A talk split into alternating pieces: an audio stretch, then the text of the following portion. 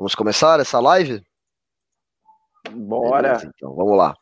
Bom dia, senhoras e senhores, sejam bem-vindos a mais uma edição de Café com MBL. Este programa agora, né, que não conta com horário eleitoral gratuito, não tem intervalos comerciais. Então, se você está assistindo sua televisão ali, começou o horário comercial gratuito, não, é, é o horário eleitoral gratuito, né, que é aquela chatice, ficar vendo propaganda de político pedindo voto, aqui temos é, é, um programa ininterrupto. A única, a única pausa que a gente faz é para pedir o like e para pedir o pimba. Então, se você ainda não deixou o seu like, deixe o seu like, deixe seu pimba, inscreva-se aqui no canal e convide mais pessoas para conhecerem este maravilhoso programa. Se bem que eu sempre gostei de assistir o horário eleitoral, vou ter que admitir isso aqui. E você, Russo? Cara, não, na verdade não. Teve uma época que eu assistia a TV Câmara, né? Comecei a achar não, isso interessante é chato. lá. Eu, Isso é não, eu comecei a achar interessante. Tem uma época que eu assisti TV Justiça também para ver o STF. eu adorava ver o- os votos do Barroso. Eu achava muito. Que falava Ah, muito sim. bem. É verdade, ele fala bem mesmo. Ah, não, mas eu gosto do horário eleitoral. Tem umas propagandas bizarras, tem uns candidatos engraçados. Propaganda eleitoral até que é divertida. É bacana. é E você, Fernando Dainese, você gosta de ver propaganda eleitoral? De vereador, de, de, de deputado? Cara, inicialmente eu odiava, né, um tempo atrás. E aí daí eu comecei a assistir e aí eu fui vendo os candidatos e você vai vendo que, sei, tem candidatos que têm umas propostas mais sérias, mas tem os candidatos que eles, te- que eles são muito engraçados. Então eu começava a, ver, a assistir em busca dessas pérolas maravilhosas do horário eleitoral. É, o das propostas sérias é sem graça. Isso aí você vê na, na, na- na internet, seguindo o cara e tal. Agora, Exatamente. candidato bizarro, candidato engraçado na televisão é, é maravilhoso. É, bom, vamos começar então. A gente está falando de, de eleições aqui, vamos falar de um dos candidatos a prefeito, que é Arthur Duval. Mamãe falei. né? E eu quero levantar a seguinte discussão para vocês aqui. Eu vejo muito Arthur Duval brigando aí com, com pessoas que ajudam os cracudos, né? esse patrimônio histórico de São Paulo, que são os cracudos, né, que ficam lá na Cracolândia, parecendo Walking Dead, e tem gente que ajuda essas pessoas, e parece que o Arthur Duval acha ruim, eu estou achando ele muito injusto. Quero entender de vocês aqui. Ele disse o seguinte, vou ler aqui a matéria para vocês. O deputado estadual e, e- agora candidato à prefeitura de São Paulo, Arthur Duval, usou sua conta no Twitter para expor problemas na Cracolândia. E ele disse o seguinte: é duro de acreditar, mas tentam ro- romantizar a Cracolândia. Montam craco resiste e até distribuem cachimbos para usuários. Mal sabem que o buraco é bem mais, é bem mais fundo. A Cracolândia é um pedaço sem lei no centro da maior cidade do Brasil e recheada de tráfico, assassinatos e estupros. E aí tem uma imagem, ele colocou. Uh, peraí, vou até ver se eu divido a tela. Não sei se vale a pena também. Peraí. Olha lá, só porque eu fui dividir, travou tudo aqui. Que beleza, hein? Não, agora foi. Aí ele botou uma imagem aqui, né? Cracolândia, aí você vê lá no topo do iceberg, drogas leves, pobreza e tráfico. E aí no fundo do iceberg, corrupção de ONGs, drogas pesadas, destruição de famílias, assaltos e roubos, prostituição infantil e assassinatos, né? Falando aí um dos maiores problemas da cidade de São Paulo, de fato. Né? O, quem tenta romantizar a Cracolândia, o que significa romantizar a Cracolândia? Eu quero entender isso. Quem faz isso e o que significa romantizar a Cracolândia? Tem gente que apoia a existência disso? Israel Russo. Olha, tem gente que apoia porque uma das medidas que sustenta a Cracolândia é justamente uma medida petista que vem do governo Fernando Haddad, que é a que possibilita você ter uma casa como uma barraca, né? É uma propriedade sua ali e ninguém pode mexer. Você montou uma barraquinha ali, é a sua casa e tal. Então, é, a maior concentração disso acontece também lá na, na Cracolândia, junto com uma, uma onda de movimentos que são sustentados por é, relações de corrupção e relações criminosas. Do que, que eu estou falando? Estou falando de ONGs né, que se aproveitam disso. Inclusive, tem uns caras aí que são suspeitos de ter sofrido extorsão e aí teriam desviado dinheiro para pagar a extorsão. Dinheiro de, de, de, doações para a Cracolândia. Ou seja, tem gente que doa para Cracolândia, Almerreiro, tem gente que, que vê lá o, a situação das pessoas e ela quer mudar aquilo, e ela vai depositar sua confiança numa ONG, ela vai depositar sua confiança num, num padre que faz um trabalho ali de alimentar os, os viciados, alimentar as pessoas que estão naquela situação. Então, quando você olha isso de fora, você imagina que aquele padre ele tenha um trabalho de caridade muito importante para a sociedade, um trabalho de caridade que deve ser reconhecido, porque ele está ali meio que é, olhando para aqueles que ninguém quer olhar. Ninguém quer olhar para Cracudo, ninguém quer ir na Cracolândia. As pessoas hoje na rua já aprenderam a, a ignorar completamente o ser humano que está ali na situação de rua, que está na situação de vício, numa situação deplorável, e você aprende a ignorar ou você segue, segue reto e tudo mais. Então, quando o padre ele começa a fazer isso, ele vai conquistando, o padre e outras ONGs também vão conquistando um certo tipo de apoio da população, que vem por causa justamente desse, desse quadro de que ninguém está olhando, então tem alguém olhando, então a gente vai apoiar esse tipo de coisa. Então, aí você vê ONG como o Craco Resiste, como é, o, o, próprio padre Lancelotti em si, não queria falar o nome aqui, mas todo mundo já sabe, né? É, no final, no final da, do dia, você vai parar para pensar, você vai parar para refletir, vai tentar entender por que, que, que isso continua sendo é, sustentado ali, por que, que esse padre ele tem tantas ligações com o MST, MTST também, com o Guilherme Boulos, por que, que ele foi visitar o Boulos na cadeia, por que, que ele foi visitar o, o, Lula na cadeia e veio com boas novas do Lula para os viciados. Olha só que bonito, né? Um homem que foi na cadeia pegar a sabedoria do velhinho que roubou metade do Brasil e depois foi levar para os cracudos. Então, é, essa relação ela diz muito, ela diz, ela diz muito pelo fato de que o que permite que o padre é, faça esse tipo de, de ação ali é justamente uma lei que veio do PT. É justamente uma, uma decisão liminar que veio do, do Partido dos Trabalhadores, que ele tem uma ligação profunda. E aquilo que ele está fazendo, assim como as ONGs também vêm fazendo, é o que sustenta, Merreiro, é todos esses problemas que a gente viu ali naquele meme que você mostrou. Né? A, a centralização de pessoas ali, como a gente já falou várias vezes, ele facilita imensamente o, o tráfico de drogas. Tanto que você tem distribuição de cachimbo ali. Distribuição de cachimbo, as pessoas recebem cachimbo, recebem droga, né, vão lá, usam a, usam a droga e continuam naquela situação. Elas não saem mais dali, elas ficam dependentes daquele, daquele local. E aí, às vezes, você vê o conflito com a polícia, por exemplo, com a GCM, o cara que está naquela situação, ele não vai comprar um, um fogo de artifício que dá aquele tanto de disparo, acho que é 14 disparos, que deve ser um negócio caro pra caramba. Ele está muito mais preocupado com o crack, porque ele está naquela situação. Então, é, o conflito com a GCM é uma coisa, prostituição infantil, que ninguém fala, é outra coisa que, tá, que acontece ali sim. Assassinatos, roubos, tudo acontece ali e é meio que velado, é meio que velado por esse tipo de ação que vem de ONGs e vem do Padre Júlio Lancelotti, que parece um negócio muito beneficente ali. Parece um negócio que é, faz com que esse padre mereça uma canonização.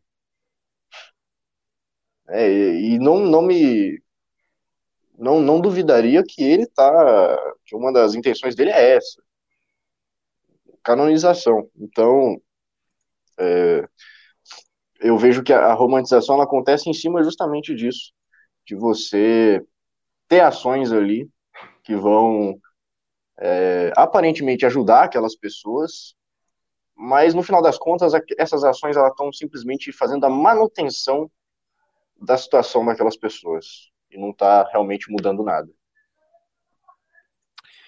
E você, Dainese, você concorda que existe uma romantização da Cracolândia? O que, que é para você, se, se a resposta é positiva, uma romantização da Cracolândia? Explique, explique para nós. Sim, sim, perfeito, Merreiro. E para falar sobre o tema, eu vou pegar o meu cachimbo. É... Certo, para falar com propriedade, né? Não, mas esse é um cachimbo que eu fumo tabaco, senhores. Ah, tá. Verdade. Enfim.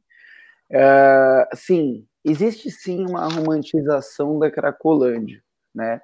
E a esquerda, assim como gosta de defender uh, os, as coisas erradas na sociedade e os movimentos na sociedade que são é, que praticamente não têm princípios, uh, são a inversão dos valores naturais do ser humano. A esquerda gosta de defender esse tipo de coisa. E por isso que existe também essa romantização. A esquerda defende esse tipo de é, prática que acaba com a família, que acaba com o indivíduo, que acaba com o cuidado pessoal que a pessoa tem para com si mesmo. É, é, parece que uma das ferramentas, né, parece que uma das coisas que a esquerda gosta de fazer é exatamente essa deturpação da sociedade civil uh, e dos, do, dos costumes que a gente tem naturalmente na sociedade, né? E essa romantização da Cracolândia, ela acontece também, né, um aspecto uh, além da parte ideo, é, ideológica que eu falei, esquerdista e tal, acontece também porque você tem é, ONGs lá na Cracolândia que praticamente sustentam os criminosos, Merreiro. É, são, são ONGs que são responsáveis por dar é, condições da pessoa comer ali todos os dias, então o que incentiva a permanência da, da pessoa ali todos os dias, tá? Aqui longe de mim falar que você não pode fazer um, sei lá, uma boa ação e dar um prato de comida para uma pessoa que tem problema aí, é, que é um viciado uh, em crack. O problema é se você chega, monta uma instalação ali na frente da Cracolândia e você começa a alimentar eles todos os dias, né? Aí sim que esses seres humanos vão começar a ser tratados que nem animais, né? Afinal de contas, estão sendo alimentados todos os dias e vão ficar ali nos, nos arredores, né? Tem um experimento social de pombas que você pode fazer na sua casa. Se você vê uma, duas pombas, uh, em, próximo da sua casa, jogue umas migalhas de pão. E aí no dia seguinte você vai ver mais pombas. E se você jogar mais migalhas de pão, no dia seguinte você vai ver mais pombas ali. Porque elas voam em direção aonde tem comida, onde tem é, esse, essa espécie de assistência, tá? Uh, e na Cracolândia não é diferente. Existem ONGs que alimentam essas pessoas diariamente, mantendo essas pessoas, mantendo a condição de vida dessas pessoas ali tá? Isso já parece um tanto quanto absurdo, né, Merreiro? Mas essas mesmas ONGs distribuem cachimbo para essas pessoas fumarem. Elas distribuem cachimbos, é, desses cachimbos de crack e tudo, para que a pessoa é, possa é, comprar a droga e, e, usar ali com. É isso que eu quero saber. Qual que é a, a justificativa de se distribuir cachimbo em Caraguá. É meio estranho. É, é muito estranho, né? É que é chegar numa roda de hippie assim, chega um policial e dá uma seda para ele. Não, não, aqui, ó, tô pra você. Eu não entendo. Qual, qual que é a lógica da A, a lógica de distribuir cachimbo, né, e ser bonzinho e fazer o bem, seria, no caso, uma justificativa de higiene para o usuário, para que não sejam transmitidas doenças, Uh, mas, por outro lado, isso, é eles que mantêm o usuário com condições de usar a droga. Né? Porque se o usuário compra a droga e não tem o cachimbo para usar, ele provavelmente não vai usar, pelo menos não naquele momento. Né? Ele vai ter que ir atrás de um cachimbo para fumar. E essas ONGs sustentam isso. Elas sustentam essa estrutura que foi formada em volta das Cracolândias, Merreiro, com representantes do tráfico organizado e os cracudos em volta comprando droga e aloprando. É, aloprar não é um bom termo, mas o bom termo é incomodando de, de verdade e, e causando problemas para as pessoas que passam lá. né? Você tem uma estrutura formada na Cracolândia. Por isso que é tão difícil a dissuasão. Ô, ô Merreiro, queria, queria Pode falar, falar, aqui que passou um lagarto lindíssimo aqui agora. Eu tentei filmar, mas não deu certo, mas... Um, dentro do escritório? Não, passou. É que ah. aqui tem um. Deixa eu, deixa eu, ver se consigo mostrar aqui. É, tem, tem um, um lagarto de vidro aí no, no, no escritório, cara. Aí ele, ele tava ali embaixo. É. Mas eu, eu, queria trazer também, o, aproveitando que o Dainese falou, que é o seguinte, toda, todas as pessoas que entram naquela situação da Cracolândia, que elas estão viciadas em crack, elas acabam é, desestruturando completamente a própria família. Tanto que um dos motivos para eles não irem para o abrigo, por exemplo, é que você vai, vai separar pessoas e tudo mais. Só que lá na, na Cracolândia, a família já está sendo totalmente destruída, já foi totalmente desestabilizada, né? E tanto que se, se existe tráfico, se existe prostituição infantil ali, uma região, um local que existe prostituição infantil, você acha que existe família, existem famílias bem estruturadas, Merreiro? Eu acredito que não. Né? Então não existe nenhuma, nenhuma estrutura de pessoas e organização ali que dê algum tipo de apoio, algum tipo de, de auxílio para saírem daquela situação, para saírem daquele, daquele terreno ali que está completamente corrompido.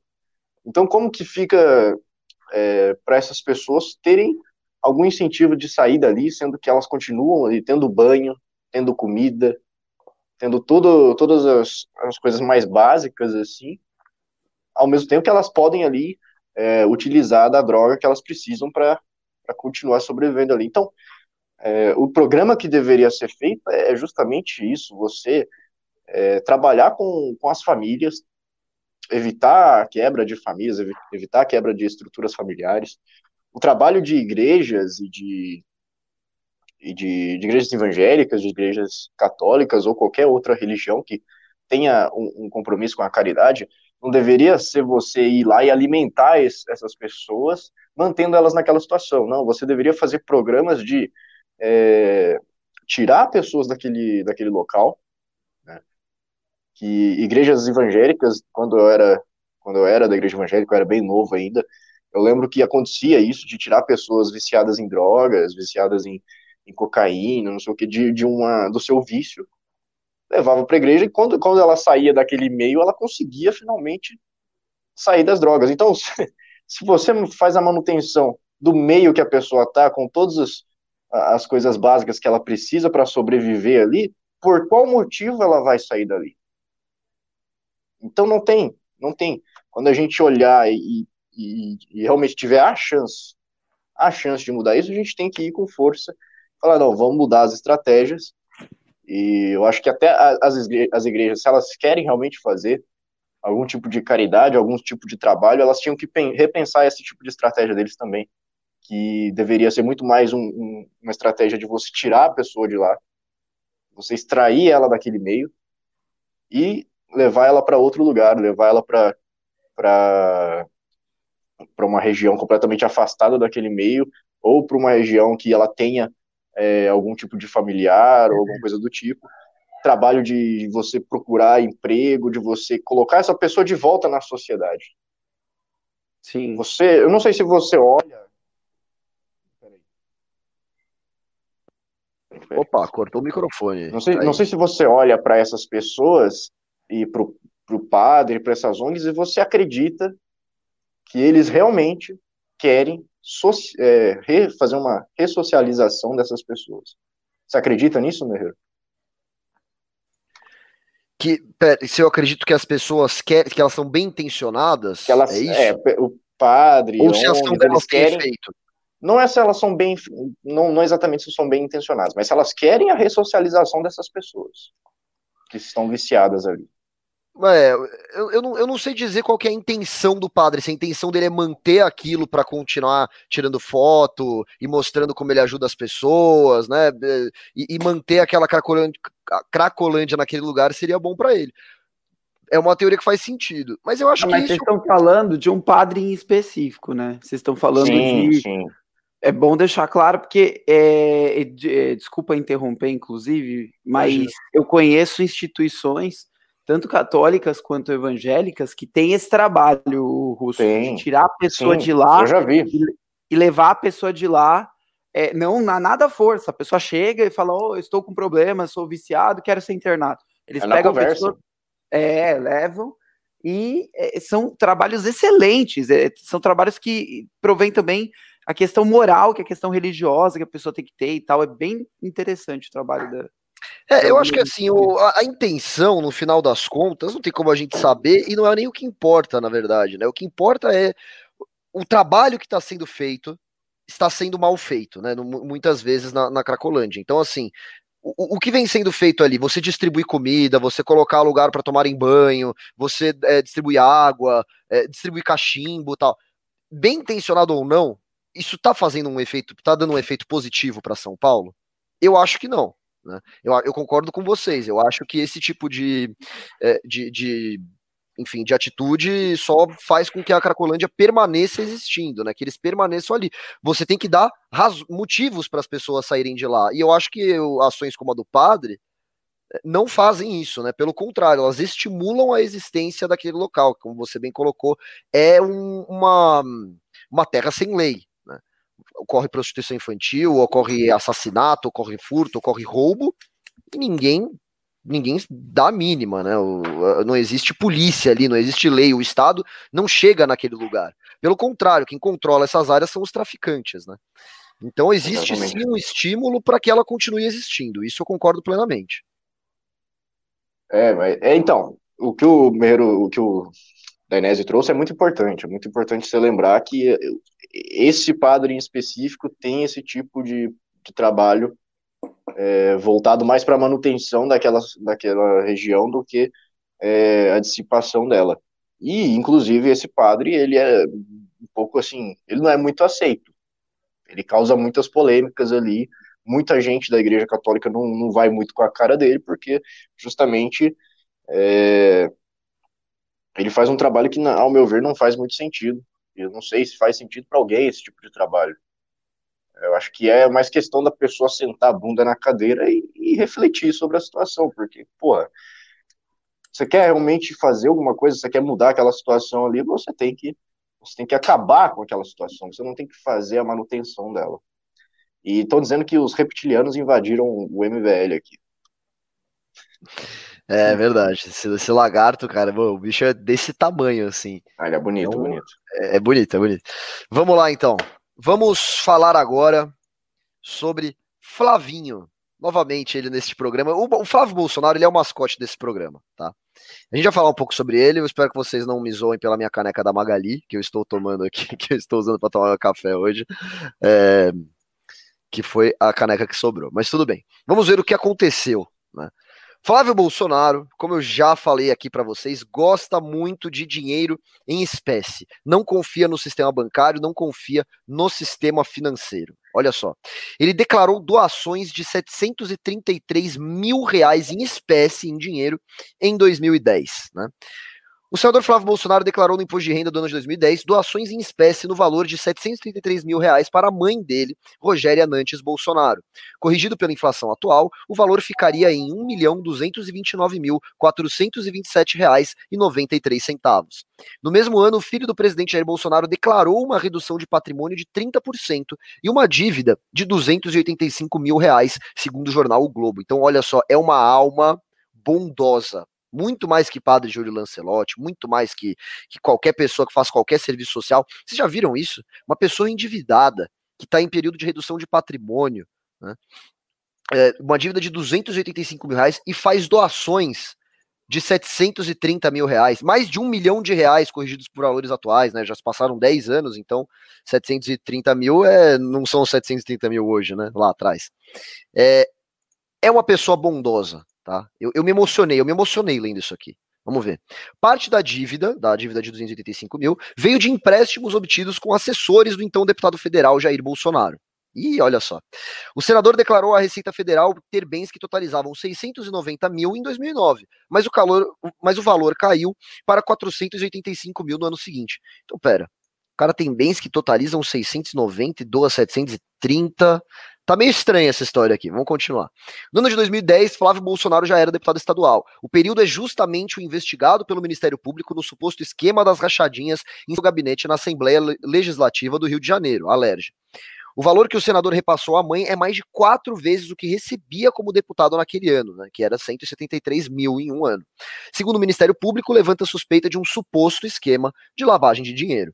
A redução patrimonial de Flávio Bolsonaro em 2010 foi causada pela venda de 12 salas comerciais, que chegavam a 2,6 milhões.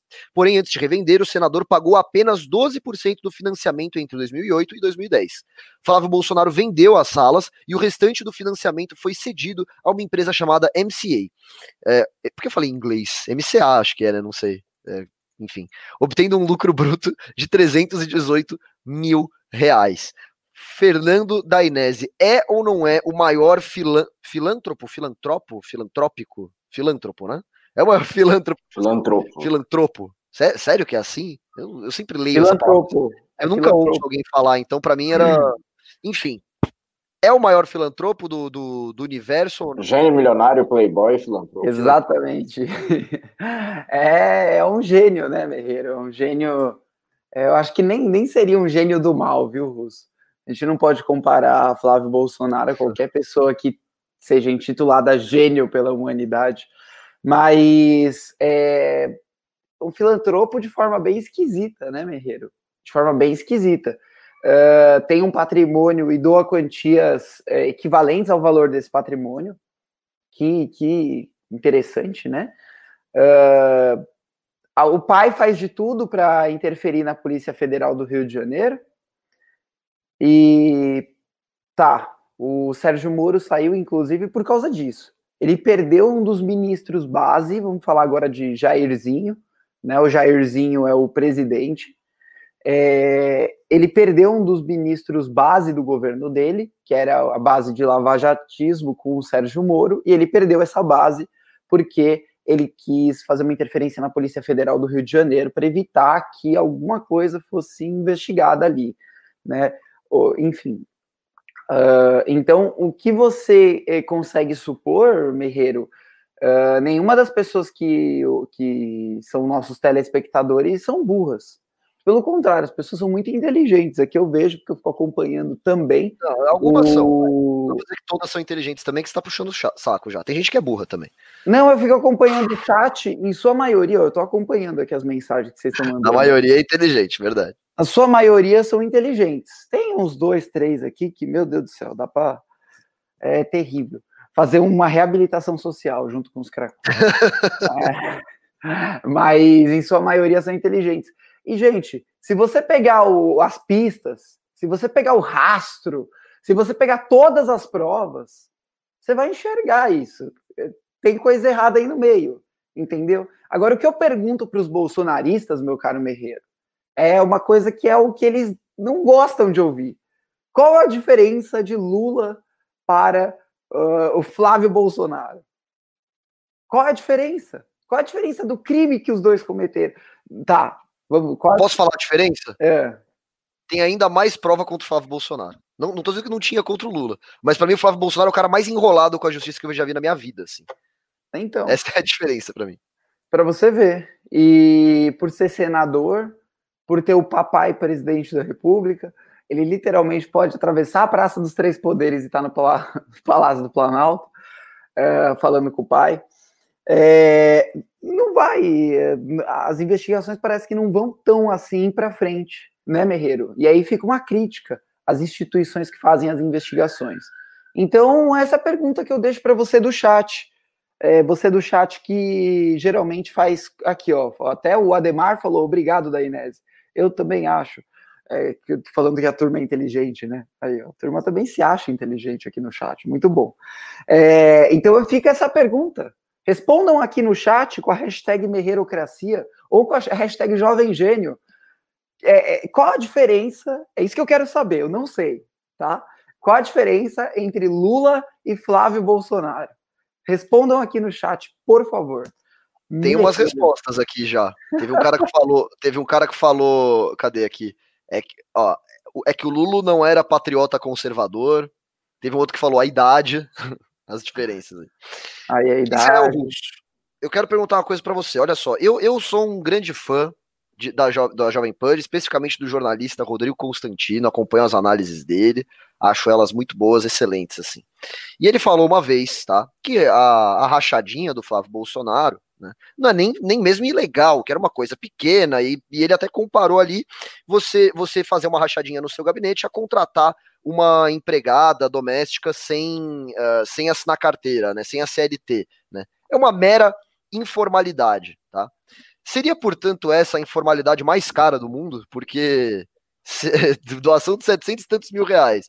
Ele tem, tem. Ah, semana passada, Flávio Bolsonaro comprou um terreno em dinheiro. Não, perdão. Falei tudo errado. Semana passada saiu a informação que um assessor do um funcionário fantasma do Flávio Bolsonaro comprou um terreno em dinheiro do Jair Messias Bolsonaro. Então, primeiro, isso é uma. Eh, não dá mais para comparar isso a uma mera irregularidade, não dá mais para dizer que é um esquema pequeno. Você concorda com isso, sim ou não? E segundo, essas investigações podem atingir, podem revelar mais fatos ainda, então, sobre o presidente da República? Até, até quão fundo chegará esse buraco, Israel Russo? Primeiro, Meiro, é, quero responder a pergunta do Dainese. Eu acho que a diferença é que o, o Lula tinha um filho que era o Ronaldinho dos negócios, mas o Ronaldinho se envolveu com bebedeira, começou ali a, a sair da linha e tal, e acabou né, perdendo um pouco a mão. Já o Flavinho, acho que ele é mais para um, um Ronaldo, conseguiu ganhar ali uma. Conseguiu ganhar uma, umas Copas, umas bolas de ouro, conseguiu já ir um pouco mais para frente, mas tá chegando no fim da carreira, sabe? Eu acho que tá lá meio gordinho, não tá, não tá conseguindo mais. Vai pro Corinthians daqui Saindo com travesti. Não, isso não tem problema. Deixa, ele, deixa ele construir. Os caras gostam de se discute, Fernando Dainese. É verdade, é verdade. Deixa ele lá. Mas outra coisa que eu queria falar também, que eu tô um pouco triste, que essa audiência tá meio baixa, o Merreiro. Eu tô achando ela aqui, ó, 155 pessoas. Não sei como é que estão os likes. Não sei se tá, se tá alto, se tá baixo. E também não sei se vocês estão se inscrevendo no canal. Ou se vocês estão indo na casa dos seus vizinhos mostrarem o canal do, do, do MBL News falando para eles se inscreverem. Sabe por que, mesmo que eu tô cobrando isso aqui? Porque é o seguinte: se a gente chegar a 10 mil inscritos, a gente vai fazer um vídeo especial. Um vídeo especial de comemoração. É, eu e o Merreiro vamos sentar aqui e organizar certinho. Vocês podem dar sugestão também do que, que vocês querem que a gente faça. A gente faz uma não, live não, não, especial, um vídeo especial. Podem não, porque eu tenho podem medo. Dar, de... Podem dar. Eles vão sugerir dar. alguma Não quer coisa... dizer que a gente vai seguir. Vai desafiar. Não quer dizer que a gente vai fazer. A física de vocês. Melhor não. É. Não, não quer dizer que a gente vai fazer, mas a gente, se a gente vê uma. uma Estamos abertos boa, a sugestões. É isso. Nós, nós vemos a sugestão boa, nós iremos fazer sim, não tem problema. Mas, enfim, agora entrando no assunto aqui, é, mais uma vez pedindo. Rodízio, rodízio de traveco nos 10K. Já estão falando aqui. Olha lá, o cara já mandou vlog sem camisa. Não, não, não. Eu falei que eu ia pintar o eu já fiz de Eu já fiz de regata e não estou muito longe de tirar a camisa, não. Mentira, não, vou, não vou tirar a camisa.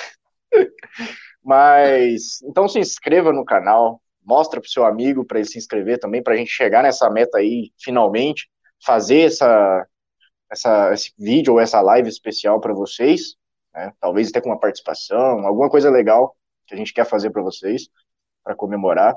E deixa o seu like, mostra para seus amigos, se inscreve no canal, manda o seu pimba, manda o seu PicPay, tá? Você quer ajudar o MBL, manda o PicPay, porque eu descobri que o YouTube tá ficando com 40%. Ô, louco. Fique, Caramba. Mande o um PicPay, vale, você pode. Vale mais a pena fazer esquema né, de lavagem de dinheiro. Não vamos mais lavar dinheiro pelo YouTube. É. Aí ou você é, pode também. Tá, tá, tá, tá marca imposto já, né? Enfim. É. Você pode também é, mandar o PicPay, mandar uma mensagem para mim no Instagram, como vocês faziam lá, que, que vai ajudar bem mais, tá? Enfim, agora sim eu vou entrar no. Peraí, o Russo, o Russo, e quando a gente tira a live do ar, onde que a pessoa pode assistir a live? Ela pode assistir no ela não pode assistir em nenhum lugar, ela vai ouvir, pode ouvir. no Spotify. ela vai ouvir, no, ela pode ouvir no Spotify e também ela pode ver, eventualmente, alguns recortes aqui no canal também, que a gente vem fazendo. E, e como eu faço para encontrar a live no Spotify? É só pesquisar Café com MBL, é isso? Fácil assim. Só pesquisar Café com MBL. Café Olha. com MBL você já vai ver lá a playlist, você entra, clica e ouve. Só isso. E ouva. Enfim. E ouva. Enfim. É... é, tá chegando Halloween aí, hein? Pode ser uma live bem legal isso aí. É...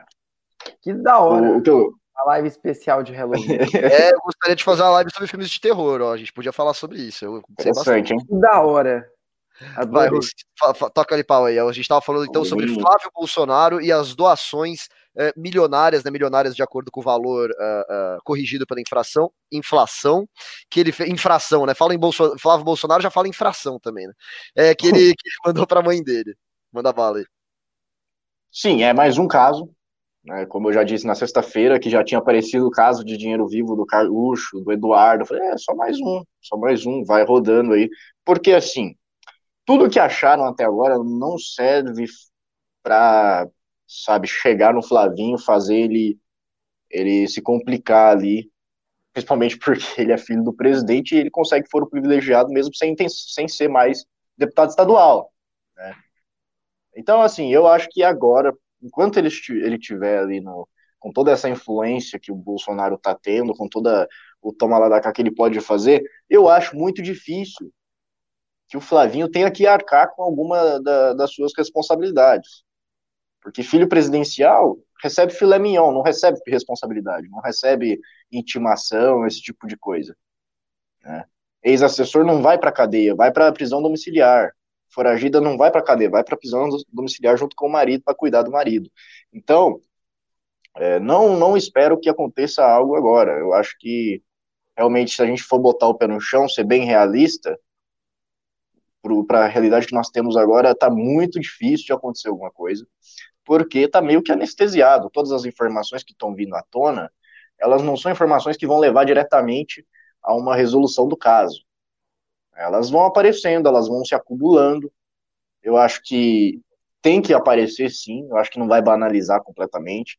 Eu tive já essa impressão de que vai ficar aparecendo, nossa, corrupção todo dia vai banalizar. Não, acho que tudo faz parte do, do conjunto, tudo faz parte do, de, uma, uma visão mais holística ali do caso, para você juntando tudo, é, ter algo é, realmente muito bem fundamentado porque isso aí vai se entrelaçar com, com vários outros esquemas. O que o Rodrigo Constantino traz na Jovem Pan é um comentário imbecil, que ignora completamente o fato de que existem indícios e suspeitas de que a, o Flavinho Bolsonaro não estava só fazendo rachadinha. É, existe a suspeita de que ele estava fazendo lavagem de dinheiro com a Copenhague. Existem suspeitas do Ministério Público do Rio de Janeiro de que ele estava envolvido com milícias estavam fazendo grilagem, grilagem, construindo terreno lá, e terrenos que são muito parecidos com o Muzema, que desabou lá e matou uma galera. Então, o Constantino Merreiro, ele está ignorando completamente essas coisas. Que é uma coisa que você não ignora por, por sei lá, você esqueceu disso. Você ignora por, por má fé. Você ignora por ser desonesto, por ser um cara que está se dando bem defendendo família Bolsonaro. Até o Alan dos Santos lá trocou, saiu, foi para reserva e entrou o Constantino em campo agora. Ele é o oficial, ele é o capitão agora, passador de pano oficial do, do, do Bolsonaro. Agora, se isso vai atingir diretamente o Bolsonaro, creio fundamentalmente, creio com, com minha convicção mais profunda, Merreiro, que não. De imediato, isso não vai acarretar em nada para o Bolsonaro. Nós tivemos Queiroz preso, e a popularidade do Bolsonaro subiu. Nós tivemos inúmeros casos de, de inúmeros escândalos aí que surgiram da família inteira do Bolsonaro. E não, sabe, ele continua lá, ele tá indo para ele tá indo, ele foi para 40% agora. Que é o que eu já tinha dito, o brasileiro ele vai se incomodar quando o, bolso dele começar a doer, quando ele entender que todo esse dinheiro de corrupção que está acontecendo aí, que foi foi na máquina pública, ele também vai, vai afetar o, o, o bolso do, do contribuinte.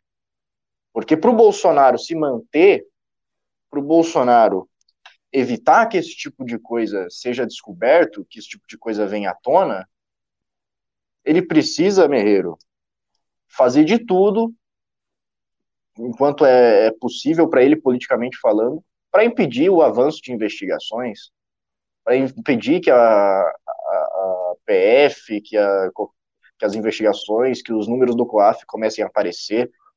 Tudo isso, né, ele tem que estar tá negociando com o Centrão, ele tem que estar tá negociando com o Judiciário, que não deveria acontecer, né, de negociar com o Judiciário, pelo amor de Deus. Mas a gente sabe que isso acontece. A gente sabe que tem emissora que está sendo proibida de trazer informações por um por juiz aí que, porra, aí fica complicado. Então a gente sabe que tudo isso está acontecendo e no momento eu acho muito difícil ter realmente uma consequência muito grave para o Jair Bolsonaro, é, popularmente falando também. É, eu vi aqui comentando, ah, meu bolso já está incomodado, meu bolso já está já tá doendo. É, eu sei, eu sei, e vai doer, vai doer, vai doer muita gente. Acho que saiu uma pesquisa da Folha, eu não lembro o número exato, mas mais da metade da população de São Paulo perdeu renda pra caramba. Diminuiu pra caramba a renda, ao mesmo tempo que as coisas estão subindo. Inflação tá batendo na porta. Então tá ficando difícil pro cidadão paulistano. Tá ficando difícil pro brasileiro em geral. Então, é, só quando isso realmente é, machucar no bolso, doer no bolso, é que vai ter uma, uma uma espécie de revolta mesmo, porque infelizmente o, o Bolsonaro ele mostra o quanto o Brasil ele tem um espírito meio adoecido, um espírito, um espírito meio é, meio meio passivo, aceitando corrupções, aceitando escândalos, e ele só age realmente quando quando a rede dele já não está balançando mais. Então, é, infelizmente, eu tenho que, que, que, ver isso, né? Felizmente, temos, temos o MBL, por exemplo, temos Vem Pra Rua, temos é, pessoas que, que não se conformam, pessoas que se sentem incomodadas. Eu acho que a grande característica do nosso chat aqui, eu sempre trago, né, pode haver pessoas que não são lá as pessoas mais cultas ou as pessoas que são muito cultas, mas a característica que tem aqui é específica é essa, as pessoas se sentem incomodadas. Incomodadas com diversas coisas, incomodadas intelectualmente, financeiramente, mas elas estão, né, atrás de, de fazer algum tipo de mudança, atrás de entender o, que está acontecendo, e muitas delas, muitas delas apoiam também então, é, tem que manter essa, essa chama aí, tem que manter esse incômodo para não se acomodar, para não, não deitar na rede e falar, ah, deixa, deixa, vamos, vamos seguir, vamos seguir a, a história aí. Isso não pode acontecer. Isso não pode acontecer. Quando a gente vê esse tipo de caso, a gente tem que entender, a gente tem que colocar no quebra-cabeça, colocar no panorama geral, porque uma hora a casa vai cair. É aquilo que eu já falei numa live, né? O brasileiro, ele não se importa com a corrupção. O brasileiro sempre tolerou a corrupção. Né? Uh, e no governo Lula aconteceu isso, no governo Dilma não aconteceu porque tinha crise econômica, e isso sim o brasileiro, o brasileiro assim, qualquer pessoa, né, não tolera porque começa a mexer no bolso, uh, e está acontecendo agora no governo Jair Bolsonaro. Então eu acho que faz totalmente sentido o Fabrício Queiroz ser preso uh, e a popularidade do Bolsonaro não cair. Simplesmente porque uh, o brasileiro não se importa de fato com a corrupção. Né? As feministas falam que a gente tem uma sociedade do estupro, né? eu não acho que isso seja verdade, mas a gente tem a cultura da corrupção. Né? Uh, vamos esperar, vamos aguardar, né, para ver se, se, se, o que você falou aí, Russo, vai se concretizar. Eu também concordo completamente com a sua fala. Mas eu estou chateado com esse chat aqui, porque eles estão falando muito e pimbando pouco. Então eu quero que vocês mandem pimbas, por favor. O MBL precisa da sua ajuda, o MBL precisa da sua contribuição. Não, pode ser um real, pode ser dois reais, pode ser duzentos reais. O valor que você se sentir confortável, o valor que você quiser doar mande o seu pimba e nós lemos aqui o seu comentário, a sua pergunta, a sua dúvida, seu elogio. Como eu falei, o seu xingamento. Quer xingar a gente? Pode xingar, mas pelo menos paga. E a gente vai ler aqui o, o xingamento que você vai fazer pra gente, que fica muito mais legal. tá bom? É, teve até um pimba aqui, que eu vou ler agora, porque ele tinha mais a ver com a pauta anterior, mas a Rita Bertin, e eu não entendi muito bem, talvez vocês me expliquem melhor. A Rita Bertin mandou cinco reais e disse: vocês não acham o traficante o cara mais fascista que eu disse? Que, que, vocês não acham o traficante o cara mais fascista que existe? Careta e fascista, acho eu. Acho que esse traficante não tem ideologia, É. né? Tipo, Careta e fascista, cara. Porque se for para pensar, o traficante ele é o maior interessado em você ter proibição de drogas, né? Ele é o maior interessado. Porque aí você, por exemplo, você proíbe as drogas, você deixa, eh, faz com que ó, esses tipos de drogas que sejam, por exemplo, eh, que, que, que, que são mais, eh, digamos, comuns, faz com que o traficante ele tenha um monopólio, um monopólio completo, né, disso aí. Eh, então, quando você tem, quando você tem eh, o, o Estado fazendo esse tipo de proibição, eh, você tem também eh, um, um monopólio muito grande de um mercado que existe, todo mundo sabe que existe, certo? Vide, por exemplo, eh, qualquer, qualquer pessoa que compra drogas ou cracolândia, é um mercado que existe, inegavelmente. Você tem esse mercado na mão desses caras aí que usam metralhadoras para aterrorizar comunidades. pra segurar o seu controle, né? Sim, Tudo, é. tudo dentro do morro, nada fora do morro. pois é. Olha só, teve gente falando aí, ah, pô, eu queria muito ter dinheiro pra ajudar vocês, mas é complicado. Eu mega, mega entendo, gente. Mas não, o, o Pimba não é a única forma de nos ajudar, tá? Como a gente já falou aqui. Existem outras formas muito importantes, tão importantes quanto. A mais fácil é deixar o seu like. Vamos ver como é que estamos de like. Vamos Tá, maioria- Eu entendi o que ele quis dizer aqui. Ele, ele quer que a gente afunde os, os, come- os- Quem manda comentário ruim, a gente quer que coloque. É, ele quer que, coloque, que a gente coloque ele num barco e afunde no marejeu. É uma boa, é uma boa, é uma boa É uma boa ideia, né, Merreiro? Vamos fazer isso? Vamos fazer. Mas falando sério, ó, como eu tava dizendo, ó, like na live é muito importante. Outra coisa que é talvez mais importante até do que o like é você mostrar este canal para as pessoas do seu convívio social, as pessoas com quem você trabalha, os seus amigos, os seus familiares, né? Nos É, grupos do Zap.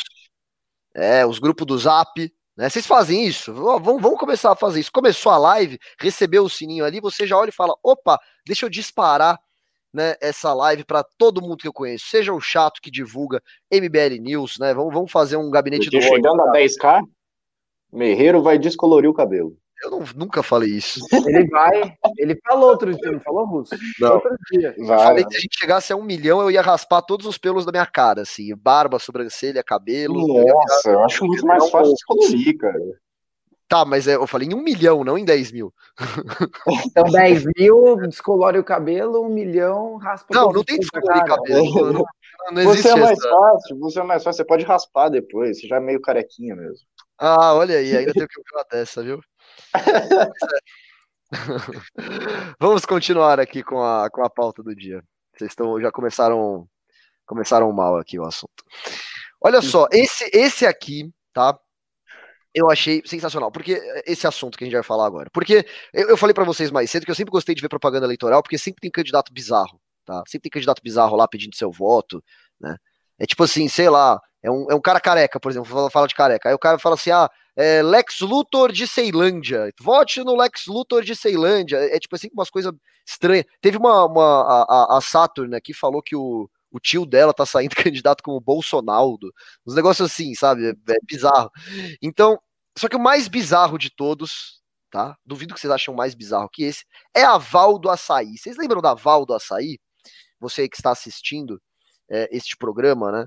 Vocês lembram quando o Guilherme Boulos chegou num, num, num debate da. Eu não lembro qual debate que era, era debate presidencial, foi, acho que foi um dos únicos, um dos pouquíssimos debates que o Bolsonaro participou, e ele, e ele explanou lá a Val do Açaí. Vamos entender exatamente quem é Val do Açaí, né? E o que ela está fazendo. Olha só. Valderice Santos da Conceição, ex-funcionária fantasma do então deputado federal Jair Bolsonaro, conhecida como Val do Açaí, registrou sua candidatura a vereadora na cidade de Angra dos Reis como Val Bolsonaro. Olha que beleza, né? Eu acho, para mim isso aqui é perfeito, tá? um funcionário fantasma, se colocar como Bolsonaro no sobrenome, eu achei lindo. Para mim faz todo sentido. Tá? Vamos ver aqui o que aconteceu. A ex-assessora é alvo de uma investigação aberta em 2018 pelo Ministério Público Federal de Brasília por ser suspeita de ser funcionária fantasma de Jair Bolsonaro. Val é apontada pela família Bolsonaro e pelos aliados do presidente Jair Bolsonaro. Ah, perdão, é apoiada pela família Bolsonaro e pelos aliados do presidente no Rio de Janeiro. O perfil da funcionária fantasma, que já consta o nome Val Bolsonaro, tem fotos com o senador Flávio Bolsonaro e os deputados Eduardo Bolsonaro, Hélio Lopes, ou Hélio Negão, ou Hélio Bolsonaro, né? Como vocês bem preferirem, Alana Passos e Anderson Moraes. Val registrou reunião com Marcelo Álvaro Antônio, ministro do Turismo, para tratar sobre ampliação e reurbanização do aeroporto de Angra dos Reis. Olha aí que mulher patriota, né? Val, é, Flávio Bolsonaro, em um vídeo gravado em julho, apoiou a candidatura de Val. Ele disse o seguinte: Meus amigos de Angra dos Reis, estou aqui com a Val do Bolsonaro, uma referência grande para gente aqui na região de Angra, uma pessoa dedicada, trabalhadora, que é exemplo de várias pessoas que estão no entorno do presidente Bolsonaro, levaram pedrada, porque são pessoas honestas e corretas que só querem fazer bem ao próximo, né? Disseram, Merreiro, o né? açaí, o açaí que ela vendia estava sempre muito geladinho. Claro. Não, não, ela é muito trabalhadora, porque olha só, ela tinha cargo no gabinete do Bolsonaro em Brasília e ao mesmo tempo da Inés, ela trabalhava na casa do Jair Bolsonaro, ela trabalhava tanto que ela estava em dois lugares ao mesmo tempo realmente Sim. é uma mulher honesta, íntegra e trabalhadora. Né? E como o Bolsonaro falou, a Val, como todos que estão em torno do Bolsonaro, só são criticados porque querem o bem do país. Né? É, é, um discurso emocionante, né? Mas aqui segue, ó, essa, essa, matéria que é um pouquinho comprida, mas eu vou ler inteira porque é boa. É, até porque foi eu que escrevi, né? Então, naturalmente vai ser boa. Val também comentou a própria candidatura. Ela disse: acabaram de falar aqui que a gente vai apanhar muito, mas é apanhando que a gente aprende a bater também. Né? As suspeitas a respeito da corrupção envolvendo Val do Açaí vieram após reportagem veiculada pela Folha de São Paulo. A reportagem revelou que a ex-assessora trabalhava em um comércio de açaí na mesma rua onde fica a casa de veraneio de Jair Bolsonaro. Moradores da região afirmavam que Val também prestava serviços particulares na casa de Bolsonaro. Na ocasião, o então candidato à presidência da República não soube explicar os serviços prestados pela assessora. Abre aspas para a fala de Jair Bolsonaro. Ela reporta a mim ou ao meu chefe de gabinete por qualquer problema na região, respondeu ao ser questionado sobre o trabalho desempenhado por sua assessora. Como é que vou saber? Se eu mantiver um contato diário com meus 15 funcionários, eu não trabalho, completou. Então, assim, 15 funcionários, pergunta assim também, dá, dá pra você ter um contato. Aí pergunta, o que, que tal pessoa faz, né? O que, que a Val faz? Né? Como é que eu vou saber, porra? Ô, ô cara, como é que eu vou saber que minha funcionária faz? É, é, é, realmente é um, é um respeito com o dinheiro público, né? Maravilhoso. Vamos Será lá. que é por isso que ele só trabalha três horas agora? Deve ter muita gente, então ele não consegue. É, não, é, é gente demais. É, durante o horário de expediente, em agosto de 2018, jornalistas da Folha foram ao estabelecimento e compraram um açaí e um suco de cupuaçu. No mesmo dia, ela pediu demissão do cargo de assessora. Olha que historinha mais, né, mais enrolada aqui, né? Tem caroço nesse angu. Eu acho que tem caroço nesse angu. Em 15 anos, Val passou por 26 mudanças de cargo no gabinete. 26 mudanças de cargos no gabinete. E o mesmo ocorreu com diversos outros assessores de Jair Bolsonaro. Então, olha só, a gente estava falando de esquema de corrupção é, no gabinete do Jair Bolsonaro, o atual presidente da República.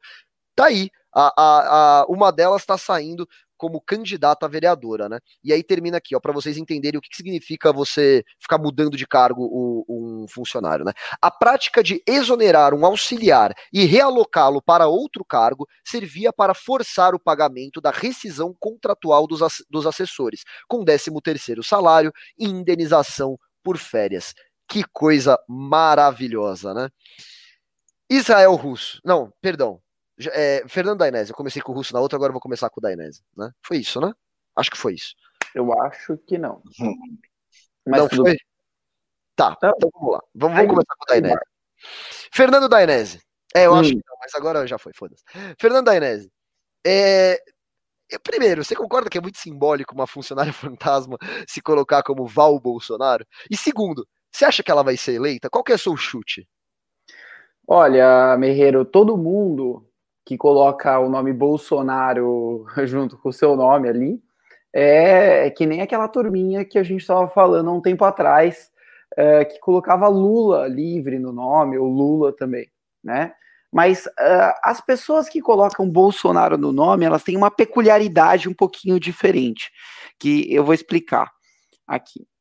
São pessoas completamente eleitoreiras. São pessoas que buscam uh, utilizar o nome Bolsonaro, que é um nome que ganhou popularidade nas últimas eleições no país, para tentar uh, se eleger aí nessa eleição para vereadores, né, Brasil afora. E para uma mesmo para uma eleição uh, para vereador, o Bolsonaro ele tem um, uma, um, um nicho de apoio, tá? E, e, eu não vou especificar aqui qual que é o tamanho desse nicho, mas ele tem um nicho de apoio e esse nicho, uh, querendo ou não, continua sendo forte, que são o que a gente chama de bolsomínios, gados, Uh, todo, todo esse tipo de. Né, o Merreiro sabe bem que ele gosta de vestir um chapéu de cowboy e tocar o gado. Né? Mas. Uh, como é que chama o seu quadro, inclusive, Merreiro? É... Marcando o gado. Marcando o gado. É, então você já está familiarizado com essa turma. Mas para que, que eles usam esse nome aí? eles usam para ganhar as eleições municipais. Pelo menos eles têm esse objetivo aí, ó, o, o Gasparzinho, o Fantasminha camarada aí na tela de vocês. Camarada de alguns, né? Camarada de, de da família Bolsonaro, com certeza, né? é camarada, o camarada das rachadinhas, né? Cara, inclusive, o... só para fazer um adendo, eu estava fazendo explicação dos vereadores, por que o Bolsonaro vai influenciar a eleição municipal, mas fazer um adendo, uma vez teve um problema, não foi nem o núcleo de São Paulo que fez isso, foi o núcleo de Osasco. Teve um problema que os vereadores, eles já começaram o mandato com um carro da polícia na porta e levou a, a maior parte dos vereadores da Câmara de Osasco, levou embora, levou para cadeia. Tipo, primeiro dia de trabalho aqui, pá, todo mundo para cadeia. Foi meio que Não, mas em Osasco é normal, vai. Você tá falando de Osasco. Sim. Ou, sim. ou você é policial ou você é bandido em Osasco. Você não tem terceira opção. Sim, Tô brincando, exatamente. pessoas de Osasco, não me pe- apedrejem, a piada. E cachorro quente de Osasco horroroso, Merreiro. Não Nossa, agora, comer agora, agora o pessoal de Osasco vai, vai, vai. Se tem alguém de Osasco aqui no chat, vai ficar bravo. Não pode falar do cachorro quente deles, não. É, é muito bom causar com a turma de Osasco. Mas aí os caras foram presos. No dia seguinte, o MBL foi na porta da Câmara vestido de fantasma. Foi uma das melhores manifestações, cara. Foi muito engraçado. A gente tem que fazer mais manifestações como essa. Se vestir de fantasma e ir para a porta dos lugares É onde uma boa, é uma boa. cabe investigação de rachadinha. Mas eh, a Val, ela, ela seria, sem o nome Bolsonaro, aí para ela sair candidata, Merreira, ela sa- seria apenas a Val do Açaí, né? E Val do Açaí não dá voto. Não sei se você já votou numa Val do Açaí na sua vida. No, Ah, no- açaí, eu prefiro o votar em Valdo Zeca. Açaí do que no Bolsonaro, viu? Não o Zeca falar- do Açaí. Açaí é gostoso, pô. Açaí é uma delícia. Mas vo- você, pelo menos, que é um cara muito inteligente, Merreiro, você não vai votar no Zé do Açaí nas eleições. certo? Você vai votar no candidato X aqui, porque esse candidato tem um projeto, porque esse candidato tem um histórico, esse candidato tem um, todo um trabalho. Agora, quem seria a Val eh, do Açaí eh, sem o nome Bolsonaro? Né? Então, colocou o nome, sim, com objetivos eleitoreiros e para tentar se eleger. E não só, viu, Berreiro? É, o Carluccio também está saindo, né? O Carluccio também está querendo a reeleição. Ah, o nosso vereador federal, né? Não sei se a turma sabe aí o conceito de um vereador federal, mas um vereador federal é aquele que tem o pai que é presidente da República e ele vai para Brasília ficar no Palácio do Planalto. Tem gabinete e tudo, não, uma coisa estranha. Sim, tem gabinete lá dentro. Inclusive, Dainese, já pessoal, cariocas já me contaram que Carlos Bolsonaro só vota com a câmera desligada, que é bem estranho. O que, que será que ele está fazendo? É. Tammy Gretchen. É, Não, é exatamente isso. Então, a Val do açaí, a sua pergunta era no sentido da Val, né? Porque eu acho que a gente já dispersou tanto aqui, já falou de um monte de outras coisas, mas a Val tá usando o nome Bolsonaro para se eleger vereadora. é, na verdade, não é, não sei se é pelo Rio de Janeiro ou é por Angra, porque ela é de Angra Angra. dos Reis. Angra dos Reis. Angra. Vai. A sua pergunta foi, daí, né? Você acha que a Val vai se eleger? É. Eu acho que vai. Eu acho que vai. Porque em Angra, é, a situação de Angra é uma cidade menor, né? Não é uma capital, uma grande capital, e as pessoas vão votar sim, pelo menos essa ala mais bolsonarista aí da cidade, todo lugar tem, né? as pessoas que é, mugem, mu, mugem ou mugem, falei que eu falei correto. É, todas pequenas cidades têm, todo lugar tem, e essas pessoas que antigamente gritavam Lula, uh, em 2002, agora estão gritando Bolsonaro e vão votar nesse tipo de gente, Merreiro. E aí, Russo, é, então quer dizer que no Brasil você pode participar de esquema de corrupção com o presidente da República, você pode ser funcionário fantasma, você pode ser realocado 26 vezes. Eu não sei em quanto tempo foi isso, deixa eu ver. Em 15 anos, 26, 26 vezes ser realocada, né? Mas é só colocar o nome Bolsonaro que você garante a eleição? É, é tão fácil assim? Olha, Meiro, tudo, tudo que esse pessoal fez aí, ele fez meio que naquela aquele tipo de corrupção que você acha que sempre não vai dar nada. Né? É um tipo de corrupção muito comum, que é o cara entra na política, ele vê que tem toda uma, uma regalia, ele vê que tem bons salários e ele fala, pô, eu tenho uma família aqui que pode ampliar esse meu esse meu capital, essa minha essa minha regalia que eu tenho aqui, é o que o Bolsonaro foi fazendo, foi colocando pessoas da família dele no, no seu gabinete, é, foi colocando pessoas dele na política para se elegerem, tanto que até tempo atrás parece que tinha cento e tantas pessoas foram empregadas nos gabinetes da família Bolsonaro, que são da família Bolsonaro, e aí ele começa já com, com os esqueminhas ali, além do nepotismo, além da, do patrimonialismo, ele já vê os esqueminhas de rachadinha, né? o, aquele famoso que se tornou proibido depois, não era proibido de fato, o cara ficar fazendo isso de é, demitir um, funcionário e contratar no mesmo dia, recontratar, né, para ele poder receber 13 terceiro, receber o, o, a indenização por férias, e depois ele retorna para outro cargo, ele retorna ou recebendo mais ou recebendo menos, então 26 vezes em 15 anos, a gente já sabe o que, que aconteceu ali. O, a Câmara dos Deputados de, determinou que isso era ilegal depois, porque era uma maneira de você aproveitar do sistema, a maneira de você se aproveitar, uma maneira imoral. Aqueles que defendem Jair Bolsonaro como paladino da moral já tem que rever os seus conceitos, porque isso daí era imoral. No entanto, eles não farão isso, eles não, não vão rever conceito porra nenhuma, vão continuar idolatrando Bolsonaro como um deus.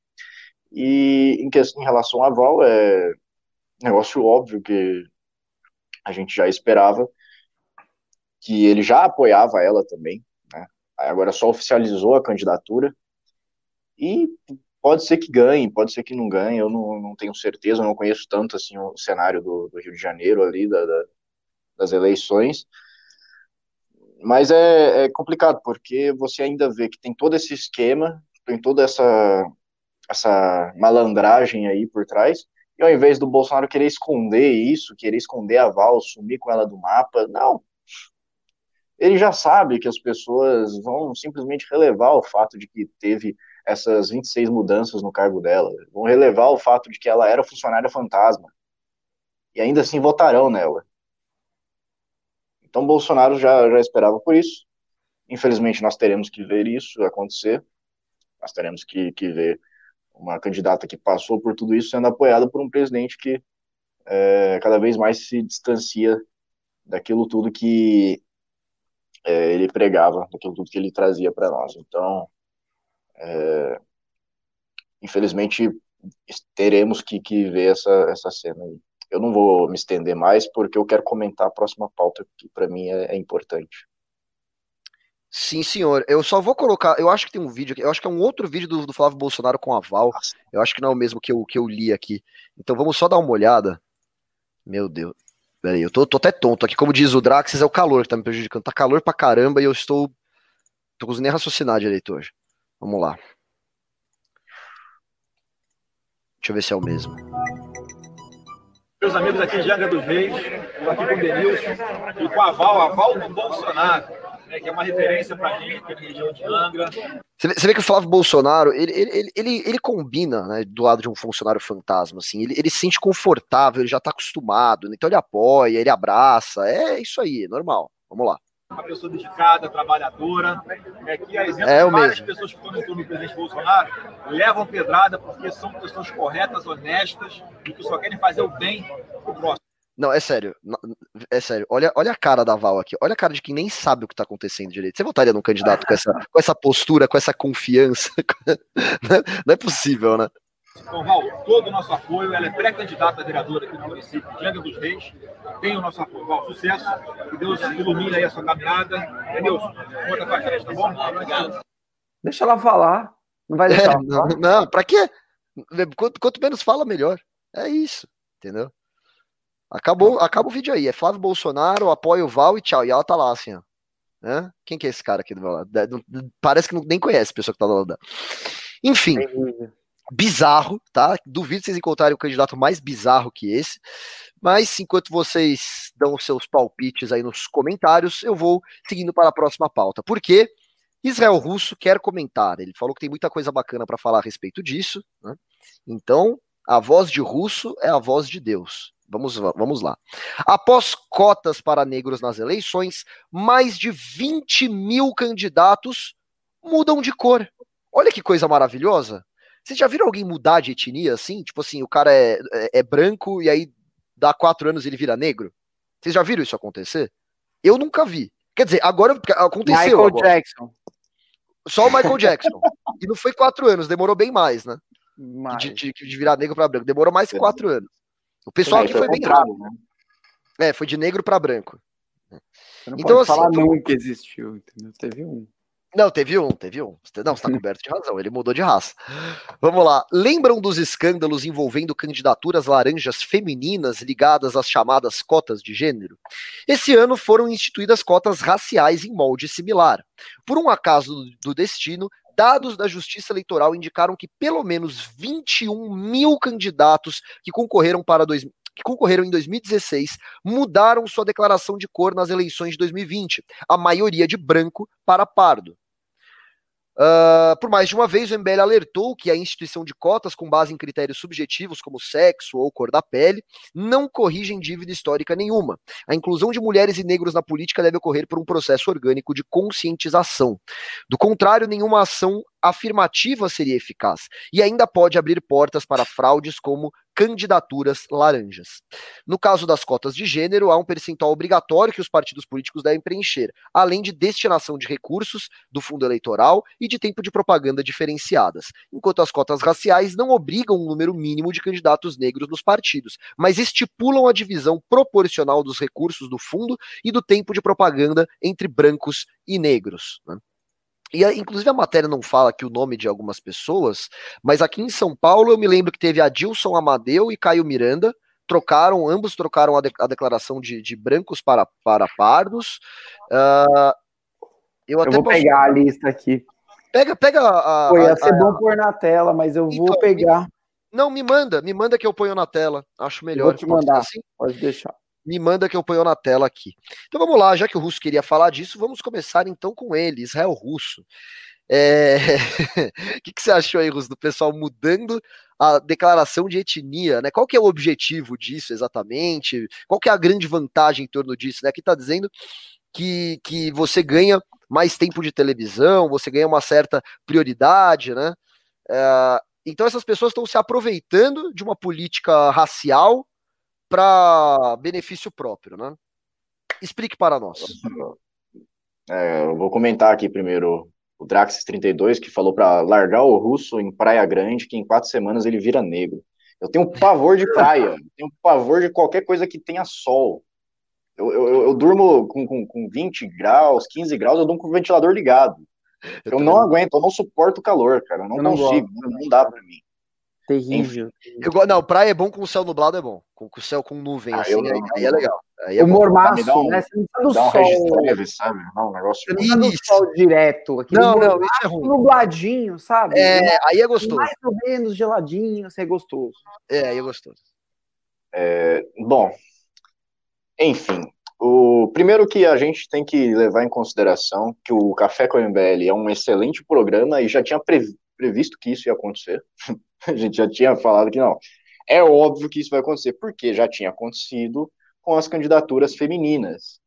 As candidaturas femininas que no, no PSL do, de Minas Gerais, por exemplo, estava recheado de candidaturas laranjas, que era basicamente o seguinte: você pega mulheres para cobrir a cota de, de candidaturas femininas, que na verdade não existem aquelas candidaturas, são fictícias. E aí você usa o dinheiro do, do fundo que ia para essa candidatura para outra candidatura. É, então, esse tipo de coisa, esse tipo de desvio já acontecia com esse tipo de cota pra, de gênero, né? A cota de gênero já tinha essa experiência de algo que deu errado. Deu errado. Se a gente for ver nas cotas em universidades, por exemplo, cotas raciais em universidades, a gente já viu que já tinha esses problemas também. É de muita gente que, come... que, que se dizia negro, se dizia pardo, e na verdade não era. Tem o exemplo clássico, até o MBL fez um meme lá, que é o carinha lá que trocou, que ele se pintou de negro para fazer, para tirar uma foto e para entrar numa universidade. Ou foi num, num, trampo, não lembro exatamente. Foi na universidade. E é isso. A gente já sabia que isso ia acontecer. Só que na política, Merreiro, na democracia, isso é muito mais grave do que se imagina. Cotas partidárias, cotas de fundo eleitoral, elas são muito menos é, sensatas, faz muito menos sentido do que qualquer outro tipo de cota. Primeiro que isso não era para acontecer esse ano. O TSE decidiu lá, o Barroso foi lá, fizeram a votação, decidiram que ia ter esse, essa bizarrice, não faz o menor sentido, só que ia ser para 2022. O Lewandowski foi lá e falou: não, vamos implementar isso esse ano. E agora foi para plenário do STF para votação para saber se realmente vai acontecer ou não. Felizmente, a gente já viu que, que deu errado. A gente já sabe que vai dar errado, porque a, as pessoas já estão se aproveitando disso, antes mesmo de ter sido oficializado. Não foi 100% oficializado ainda, precisa passar pelo plenário do STF. Então a sociedade está olhando para isso, está tá vendo na, na cara aí que deu errado, o STF precisava trabalhar nisso, né? Precisava rever aí o que vai acontecer. Mas enfim, como eu estava dizendo, cota na, na política não faz o menor sentido pelo fato de que a política ela é representativa. A democracia ela tem que, que, que funcionar de forma meio que espontânea, com as pessoas exercendo o seu poder de voto, exercendo o seu poder é, de, de participar do jogo político, participar da democracia, votando naqueles que ele que se, se aparecerem ali nos, nos candidatos que, que, que puderem representar. E aí, quando você começa a usar a máquina do Estado para você manipular quem representa ou não, quem deve ter financiamento ou não, por uma questão de gênero ou por uma questão racial ou questão que seja, se você está fazendo esse tipo de coisa, você está fazendo um ato antidemocrático. Você está fazendo uma estrutura de manipulação da democracia. Que você começa a desnivelar as coisas por uma, um planejamento, planejamento central, que é completamente avesso à democracia. Não se deve acontecer isso.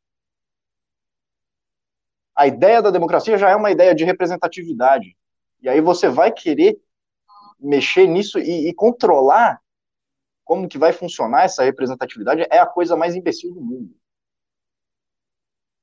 é a coisa mais imbecil do mundo. Para mim, eu, eu, pode, pode falar o que quiser, pode chamar de racista, falar, isso não faz sentido. Isso não faz sentido. A gente tem que parar de, de querer levar isso para frente e, e, empurrar com a barriga e olhar e falar que está errado, porque não tem como você pegar é, esse tipo de política, aplicar na sociedade e achar que, que tá, fazendo certo, que você tá, tá mudando é, está reparando dívida histórica, está reparando alguma coisa, por, por, dois fatores, porque você não, não controla a democracia, você não deve controlar a democracia. E segundo, porque você vai ter esse tipo de, de consequência, que é a consequência de pessoas se aproveitando dessas políticas. no final das contas, o que isso ajuda no combate ao racismo? No que isso ajuda no combate ao machismo? Eu não vejo benefício na sociedade com esse tipo de política. Eu não vejo uma, um resultado positivo para nós, que, para mim, é, não, não, não deveria acontecer isso, deveria sim ter representatividade, deveria ter sim é, pessoas ali acendendo. O Holiday é o maior exemplo disso, uma pessoa que foi lá, acendeu, nunca precisou de, de, de cota nenhuma, para nada. Para nada. E ele é completamente subjugado, ele é completamente é, é, achicalhado pela esquerda progressista que defende esse tipo de política. Porque para você fazer parte disso, você tem que ser um, uma vítima. É o que eu venho dizendo. Neymar também não é, não faz parte disso porque ele não, não, não é vítima. Então, Fernando Holliday. Para você ser merecedor, então, da empatia dessas pessoas, não basta ser, vítima, Tem que concordar com, com a política deles que colocam como Tem que vítima. se vitimizar, né? Você não pode se Entendi. destacar. Então, é, é isso que eu vejo. Eu vejo que todos os caminhos estão dando errado, porque você meio que inibe o negro de, ou a mulher de quererem fazer a, a, a coisa por si mesmo, pela garra. Você você deixa a democracia deficiente e você dá palco para imbecil que, que quer mudar de cor em quatro anos. Russo, muito, muito bom. As melhores falas do Russo, por algum motivo, são sobre cota e racismo. Sabe? Como é que é? Um, atentado à democracia que você falou? É isso? Eu gostei quando você falou essa parte. Muito bom calor aqui, cara. tá, tá foda. Eu não tô conseguindo. Hoje aqui tá difícil. o ar, o ar tá bem longe lá. Não, é, então, tá calor pra caramba. Não, não, tem ar também. Mas enfim, Fernando Dainese, me explique como é possível, exceto o caso do Michael Jackson, tá? O Michael Jackson é uma exceção. Né? Ah, mudar de cor? É, mudar de cor, como é que pode um negócio desses? Eu não sei, eu queria ser verde e eu nunca consegui achar essa mudança. Inclusive, hoje em dia eu sou um ser humano frustrado porque eu não consigo virar verde. Ah, mas deixa eu alguém souber uma fórmula, me avisa. Desculpa é... te interromper, eu vou até te perguntar uma coisa, tá? Já que a gente vive num mundo tá, em que você pode se identificar como mulher quando você quiser, tipo assim, eu posso falar que eu sou mulher hoje, por que eu não posso falar que eu sou negro também? Ou que eu sou japonês? Ou que você eu sou. Pode, Merreiro. Você pode, você pode falar o que você quiser. A diferença é se vão deixar você andar na rua ou te colocar dentro de um hospício após isso. Uh, mas é o que eu, o, o início da minha fala ele, eu ia pedir para você colocar aquela, aquela ah. imagem para a gente já comentar. Vamos fazer um comentário e depois eu quero construir um, um pensamento sobre isso também. É o que, o que o Russo falou foi tudo muito interessante. Eu gostei muito da, da fala do Russo. Ó, então a gente tem aqui. É, se você quiser comentar também, Berreiro, mas a gente tem aqui a Dilson Amadeu, né? É um sujeito claramente branco, né? Caucasiano, no termo que se usa no, nos cadastros e tal. Aqui, ó, 2016 ele era branco, agora ele está pardo. Tá, gente? Alessandra Almeida. Pegou um solzinho tal, é isso. Pegou um solzinho, foi pra praia. Alessandra Almeida. Então, em 2016 ela era preta, uh, 2020 agora é parda, tá? Uh, 2016 o Caio Miranda Carneiro era branco e agora em 2020 ele é pardo, tá? A gente tem aí diversas mudanças. Heitor Freire, do PSL, Fortaleza. Ah, tá. O primeiro e o terceiro são de São Paulo, o segundo, São João do Meriti, Rio de Janeiro. O quarto aqui é Heitor Freire, do PSL, também era pardo em 2016 e virou branco. É... Esse aí é o cadastro inverso, né, Merreiro? É, é falar, não, eu não vou querer esse benefício, seria isso? Talvez. Não sei. O cara foi de pardo para branco. É, esse. Isso é verdade. Esse eu entendi. Ficou muito tempo no escritório, parou de tomar sol, aí foi. É, agora o Kelps Lima, do Solidariedade de Natal. Não, esse mudou de preto para preto. Inovou. Esse de inovou. branco preto. Ele é. realmente descobriu um método aí que, ó, ele foi de branco para preto. Exatamente. Deixa eu ver aqui que tem mais de aberração aqui. De pardo para branco, parda para preta. Não, olha só, teve um que eu concordei até, que eu acho que ele até fez a correção certa. Pastor, o Sargento Isidório. É. Pô. É. O cara Sim. parece o Barack Obama. Exatamente. Exatamente. Isso aí não, o cara que tava Falando tava... de homossexual lá, fizeram um meme dele. Cara, eu não sei, mas assim, ele é pastor. Que, então, assim, pastor tem uma obsessão. Ele, já, ele, falou que já viveu nessa vida aí, que uma hora ele percebeu que a posição de quatro não era posição para ele, que era uma posição humilhante, aí ele saiu dessa vida. eu vou pesquisar agora para você não estar tá soltando as fake news aqui, eu vou dar uma olhada. Sargento. Não, não, acho que era CBM isso. Nossa senhora. Ah, você tá na CBM, é verdade, então. Dá uma olhada, passa no Passa depois do videozinho. Mas é exatamente. Mesmo. É ele mesmo? Meu é. Deus. Caralho, a história do pastor Isidório, ex-gay, deputado mais votado da Bahia. Meu Deus, ex-gay é ótimo, né? Eu não, nunca vi um ex-gay, mas tudo bem. Vai, desculpa, Dainese, segue aí. Não, ele é do Avante, né? Eu ia perguntar quem tá à frente desse partido, mas eu não me, eu não me recordo. Uh, enfim, o que eu ia falar é, é justamente sobre essa construção, né, Merreiro? Eles usam muito como justificativa a dívida histórica. Dívida histórica. Então, vamos parar para analisar o que, que seria essa dívida histórica. Porque eu, por exemplo, eu, eu tenho é, familiares é, da Itália, né, claramente, eu, eu, eu, eu, sou uma pessoa branca, tenho familiares da Itália de Portugal. Mas eu também tenho familiares que são índios brasileiros, índios que viviam em tribos da fronteira do Brasil com o Paraguai. Então, quando você pega um brasileiro, qualquer brasileiro que você olha na rua, que você sai perguntando, é muito difícil que ele tenha uma origem completamente, uma linhagem ali completamente é, é, sem mistura nenhuma. Isso é muito difícil. O, o Brasil, o brasileiro, ele é por natureza e em sua grande maioria uma mistura de um monte de raças. Então, assim, é impossível, é impossível dentro de todas as nossas atribuições, de todos os órgãos governamentais, decidir o que, que seria justo entre em termos de uh, restituição por mal causado na época da escravidão. Seria completamente absurdo isso. Não, não, não existe esse cálculo, gente. Não existe maneira de fazer esse cálculo. E, e o Merreiro sabe que se existisse, eu ia falar para fazer. Não existe. Não dá para fazer. É, é impossível praticamente. Tá? Você tem diversas etnias que sofreram também com o tempo. Os índios, eu acho que é um bom sinal disso. Né?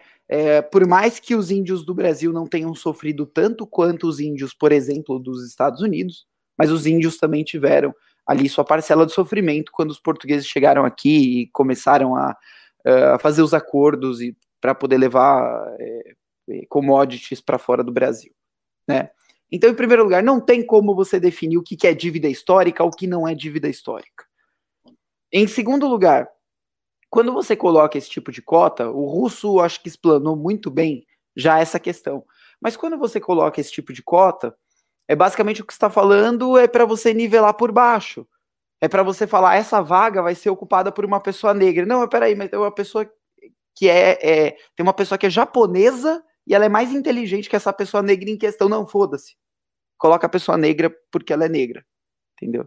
Ou coloca a mulher porque ela é mulher quando na verdade você deveria analisar questões uh, de, de, qualidade intelectual da pessoa, ou de, de preparação partidária, preparação política, boa índole, histórico, uh, histórico criminal, se, se a pessoa tem alguma Uh, algum histórico de, de, cometer crimes, ou se ela, ela tem um histórico ilibado. Agora, uh, os órgãos governamentais insistem em colocar uma política é, que, pra, ao meu ver, Russo e Merreiro, vocês até me, é, me desculpem a aproximação baixa que eu vou fazer aqui, mas é, é se equipara ao nazismo. Se equipara ao nazismo. Para mim, quando um, um agente público pega uma lupa e coloca na pele de uma pessoa e compara com uma tabela de cor de pele, ela está fazendo a mesma coisa que Hitler fez lá atrás. A, exatamente a mesma coisa. É chegando e falando: esta etnia eu não quero, ou esta etnia vai para cá, esta etnia vai para lá. Estão quebrando culturalmente o que, que é o povo brasileiro.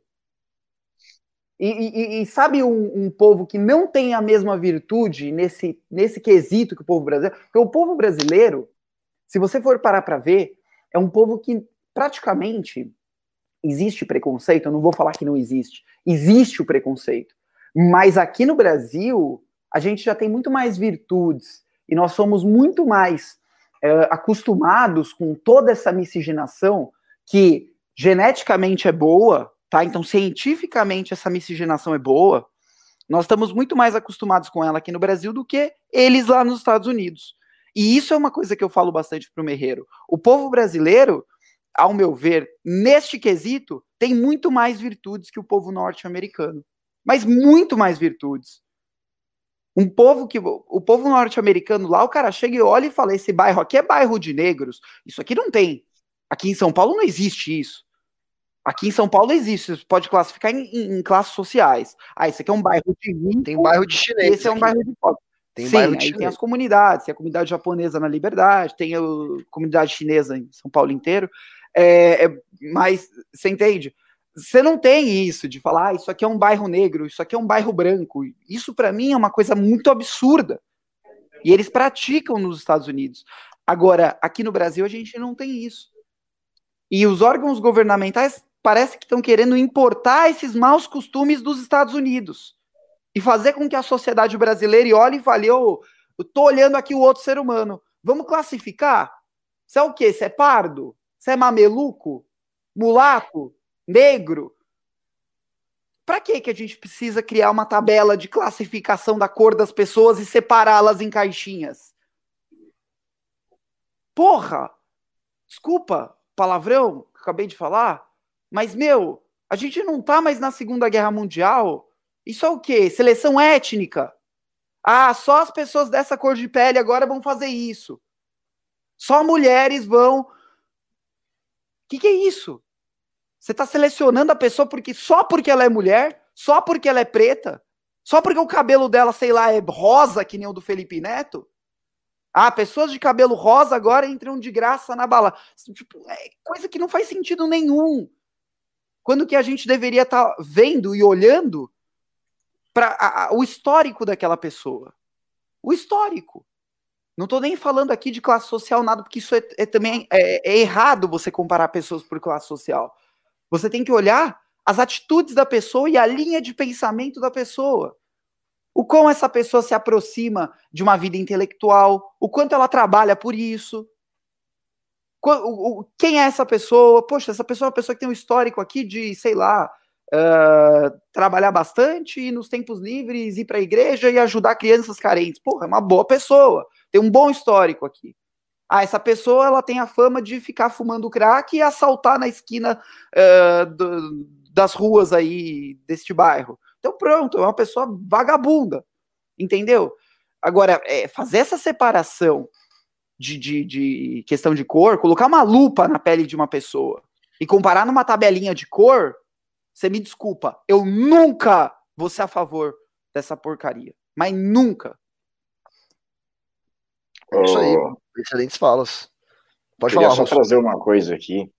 Teve um, hum. um, um, cara, se eu não me engano, ele é do Black Lives Matter, é americano, que começou a falar, falar um pouco mal ali da, dos brancos americanos que durante o período da escravidão, nossa, chegou uma...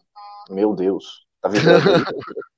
dá para ouvir, mas dá, pode seguir. Enfim, é, o pessoal ali tava reclamando porque os americanos é, pegaram crianças negras, criaram no meio da, da família deles, miscigenaram, misturaram as famílias, não sei o que, fizeram tudo uma mistura de raças, e o cara tava lá criticando isso.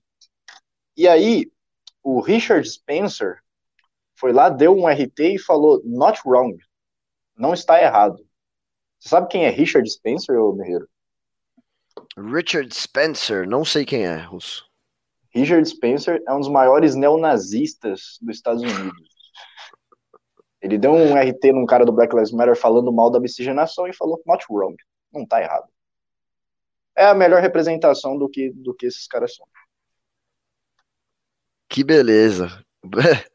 Depois daquela foto que você mostrou do, de um negro com a bandeira dos confederados e um branco segurando a bandeira dos, do Black Lives Matter, então quer dizer que agora tem um neonazista concordando com, com o Black Lives Matter também, é isso, né? Não só, Merreiro, tá, tá. Também, o nome desse movimento deveria se chamar Lives Matter. Não, isso aí é gay, isso que você tá falando. Por que que... é esse momento? Não, não é, não é, não é. E se for? O que, que você tem contra os gays? Nossa. Oh... não, mas é, é porque é, é, porque vidas negras importam, tá? Mas e as porque outras? Todas as vidas importam. Ah, não, mas esse, esse argumento é fraco, né? Desculpa ficar contra você aqui, mas isso aí. Por que o cara fala Black não, Lives Matter? Não, não quer dizer que outras vidas não importem, quer dizer que ele tá dizendo que as vidas negras também importam, né? Isso aí. Fraco. Esse argumento é, é fraco. Mas precisa falar? Precisa falar? Pra, é, não é intuitivo para o ser humano que a vida do próximo importa? Enquanto existe racismo. Não, o nome do movimento não me incomoda. Isso isso de verdade, assim. Pô, o cara vê um policial, sei lá, matando um negro e nada acontece com ele. O cara vai lá e fala assim: opa, peraí, e, e ninguém se indigna, tá? Aí o cara fala, mas peraí, vidas negras também importam. Ele não tá dizendo que as outras não importam. O que ele tá dizendo basicamente é, e aí você pode concordar ou não, mas ele tá dizendo o seguinte: as outras vidas já, já, já são valorizadas pela sociedade, mas as vidas negras estão sendo menos valorizadas pela sociedade. É isso que ele quer trazer atenção a isso. Né? Eu gostei do nome que você falou. Vidas negras também importam. É, mas, mas é isso que eles estão dizendo, basicamente, né? Okay. É, eles estão dizendo que as outras. Mas enfim, não tô aqui para defender Black Lives Matter também. É porque esse argumento eu acho ele muito fácil de, sabe? Ele não tem muito hum. embasamento assim. É, você dizer, ah, mas todas uma importam. Uma colocação, uma observação. É, eu sei, o, não, eu sei. Como é que chama? Do Chaves? É observação, deixa eu fazer uma observação aqui, Merreiro. Exatamente. Grande chavinho. Enfim, é isso, gente. Vamos para as considerações. A gente acabou nem falando da, da pauta que eu coloquei o título, mas para ser bem sincero, essa pauta do título aí não é nada demais. Eu fui meio sensacionalista, que não tinha muito título bom para colocar. É, basicamente foi o Bolsonaro dizendo que tem gente infiltrada no Ministério da Economia do PT que tá querendo ferrar com ele uma grande bobagem, né? A gente sabe muito bem que não precisa de nenhum petista naquele governo para sabotar qualquer coisa. O governo se auto-sabota muito bem sozinho. É só deixar o Bolsonaro fazer as coisas por conta, né? É. Imagina. Você, você acha que o PT não tá falando um monte do Bolsonaro por quê? Deixa ele fazer as merdas dele lá, deixa, pode deixar. Para eles é bom, né? É isso então, gente. Vamos lá. É... Fernando Dainese, vamos para as suas considerações finais, depois o Russo vai dar as considerações finais dele. Ok, mas antes das minhas considerações finais, Merreiro, queria perguntar se a gente tem um tempinho para eu ler a agenda do Bruno Covas de hoje. Então vai, por favor, leia. Ó, então vamos lá. Bruno Covas começa a trabalhar hoje às nove e meia, hein, gente? Começou às nove e meia. Uh, se você que acordou cinco horas da manhã, você que acordou quatro horas da manhã para poder chegar no seu trabalho, é, Bruno Covas chegou na prefeitura às nove e meia para fazer um despacho com o secretário de licenciamento, César Azevedo. 10 horas reunião com o deputado federal Cezinha de Madureira, vereador João Jorge e secretário da Casa Civil, Orlando Faria. Às 11 horas, visita as futuras instalações do espaço de lazer do Sambódromo com secretários do governo, né? Afinal de contas, o que importa mesmo é samba. Uh, Rubens Zé, Casa Civil, Orlando Faria, diretor. Eu, eu, falo, no meu artigo, que inclusive você precisa depois me ver se você terminou aí de revisar, Merreiro, para eu soltar para a turma, é, eu falo sobre a ligação do Bruno Covas com uma das suas bases, que é a base de escolas de samba, sambistas e carnavalescos. Esse povo que tão, tanto agrega para a cidade de São Paulo. Uh, daí das 11 até as 14, provavelmente da, da meio-dia até as 14, ele vai almoçar duas horinhas. Hoje tá ok, Merreira, não tá tanto tempo assim. Reunião às 14 horas, reunião com o vereador Souza Santos e secretário da Casa Civil, Orlando Faria. Às 14h30, é, é, 61 reunião de secretariado por videoconferência. E às 17 horas, visita à sinagoga Beit Yaakov, Yom Kippur, Dia do Perdão, com o deputado estadual Reni Ozzy Kukier e vereador Daniel Annenberg. Uh, aqui, ó. Isso também mostra para a gente que o Bruno Covas pode estar tentando conseguir os votos da classe judaica. E é isso. Acaba às 17 horas a agenda dele. Uh, eu vou fazer minhas considerações finais, depois qualquer coisa, se vocês quiserem comentar alguma coisa da agenda.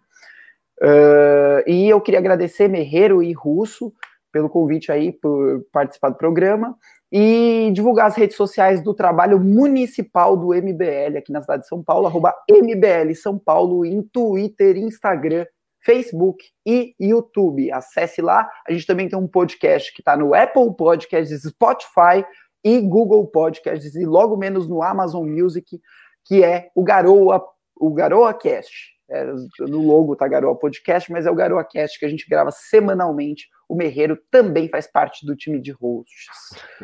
E é isso.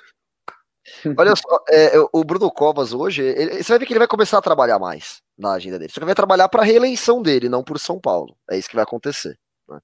Exatamente. Uh, Russo, vamos lá, recomendação do dia e considerações finais. Bom, eu vou recomendar o Seven, Sete Pecados Capitais, do David Fincher. Bom tem filme. ali o, o, Brad Pitt, tem o Morgan Freeman, tem o Kevin, Kevin Space também, que é um baita de um filmaço, vale muito a pena. Eu assisti nesse fim de semana de novo, porque eu gosto muito do David Fincher. Ele tem ele tem umas referências muito boas. Você vai ver no meio do filme o cara citando São Tomás de Aquino, Dante. Aí você fala, eita, esse cara, esse cara é bom. E ele fez Clube da Luta também, né? Então, enfim, esse cara é um ótimo dire diretor, com ótimos atores, então é um baita de um filme. É... Chegou um pimba aqui. Opa. Eu vou ler ele, tá? Pode ler. Tem, tem mais um para ler, inclusive, que eu acabei esquecendo, viu? Que é o do... Tem mais dois, na ah, verdade. Então, então lê, então lê aí. Tá, olha só. O Draxis32 mandou 10 reais e disse: Pimba para os membros cultos do chat. O resto pode pegar um barco e afundar no mar Egeu.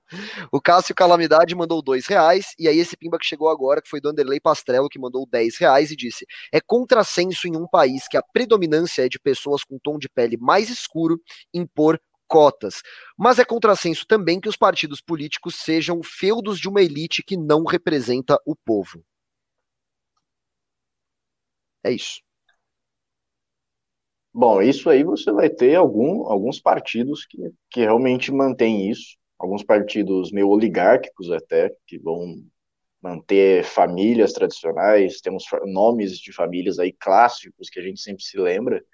No entanto, é, isso é uma. Você tem que quebrar com esse sistema, você tem que quebrar com essa, com essa oligarquia, ao invés de você tentar é, balancear a democracia de uma forma centralizada, ao invés de você tentar manipular os números de quem consegue representar, quem deve representar, quem não deve, porque aí você está fazendo algo que não está de acordo com a própria a própria estrutura espontânea da, da, da democracia. Então, é, acho que ele falou meio que isso também, né? Não tem um, Mas um bom jeito você, de um bom você jeito fazer esse tipo de cota.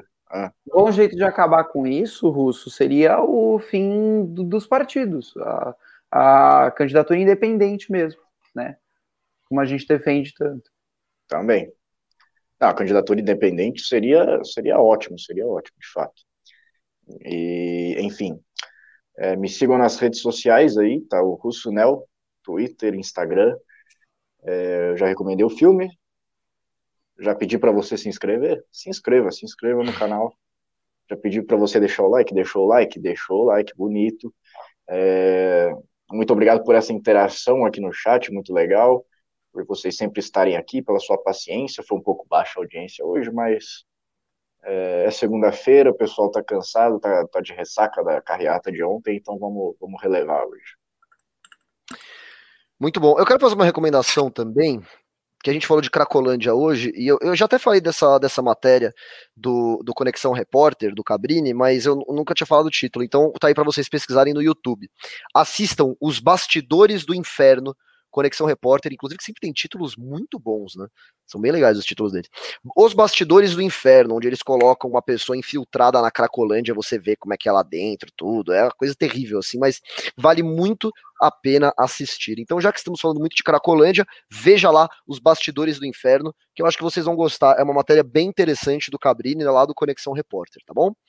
É isso, pessoal. Muito obrigado você que ficou até o final. Muito obrigado, Fernando Dainese e Israel Russo, que proporcionaram esta maravilhosa live. Se dependesse de mim, não tinha live, que vocês perceberam que eu tô meio lesado hoje aí, acho que é o, deve ser o calor. É, um grande abraço para vocês e amanhã nos vemos para mais um Café com o MBL às 10 da manhã. Tchau.